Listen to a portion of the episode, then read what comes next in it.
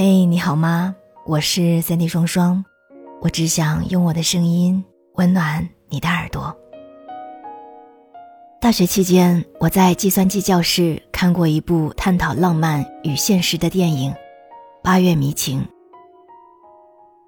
集合美貌与艺术为一身的莱拉是一位大提琴手，从小就被父母保护过度，在纽约完成一次演出后，希望可以从让人透不过气的紧密钉房中稍稍松一口气。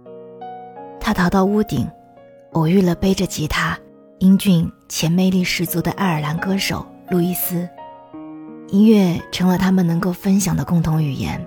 两个人共度了一个浪漫到让人意乱情迷的夜晚。莱拉的父亲得知后棒打鸳鸯，阻断了他们的会面。莱拉独自怀孕，临产的时候出了一场车祸，醒来孩子没了。莱拉从此一蹶不振，再无心演出，离开了灯光闪亮的舞台，她成为了一名音乐老师，常常会看着别人的孩子发呆。分开以后，路易斯的生命也失去了光芒，再也无心做音乐，成为了一名金融从业者，过着艰辛的日子。转眼十一年过去了，他们一直生活在各自的悔恨与伤感中。他们并不知道，孩子并没有死，而是被莱拉的父亲偷偷送去了孤儿院。他们的孩子不仅活泼勇敢。还具有很高的音乐天赋，站在麦田间，能够将微风扫过麦田的沙沙声变成宏大的交响乐。孩子偷偷逃出了孤儿院，他也一直想寻找自己的父母。历经波折，一家三口最终团聚。他们虽然因为生活的无奈与欺骗被迫分开，可是他们之间通过爱和音乐建立起来的联系。却从未断过。这部电影似乎还想说，人们总是轻易陷入爱情当中，却没有做好为之牺牲的准备。在杭州失恋博物馆里有一个悲伤的故事。有个女生和前任的孩子，原本只有三个月就要出生了，但因为前任不珍惜，她还是选择把孩子打掉。前任曾问她：“你恨我吗？”他的回答是：“我诅咒你这辈子都无儿无女，无依无靠，孤独终老。但是因为我爱过你，所以我希望你好好生活，身体健康，有一个可爱的女儿。那个时候，你作为父亲了，才能像我爸那样懂我。”他把 B 超单和验孕棒展览在失联博物馆里，他就是想告诉前任。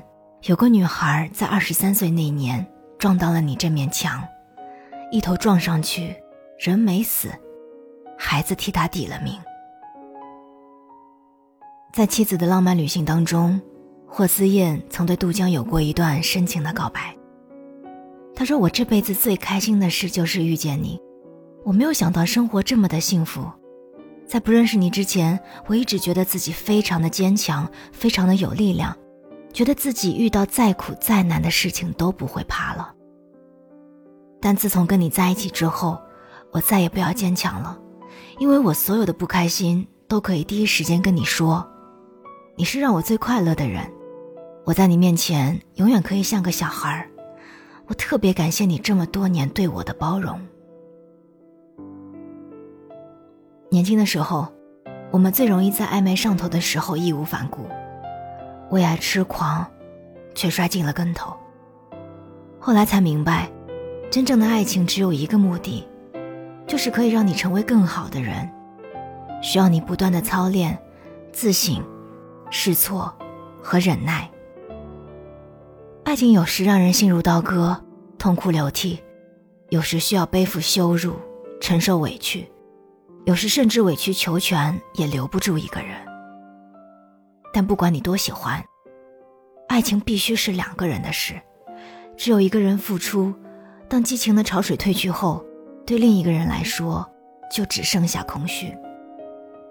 烈火燎原，他不肯落雨；大雪封山，他不肯点火。他什么都不做，只命令你依然爱他，飘在洪流上的断枝，根都断了，又怎能留住叶子呢？戚景年在《平生欢》里说：“人一旦过了少年时候，就再也没有那个心去奋不顾身了。什么爱啊，感觉啊，长大之后，在现实看来，都是锦上添花。你得有这块锦，才能添得上花儿。”我不知道年轻时为爱奋不顾身的你，后来有没有后悔？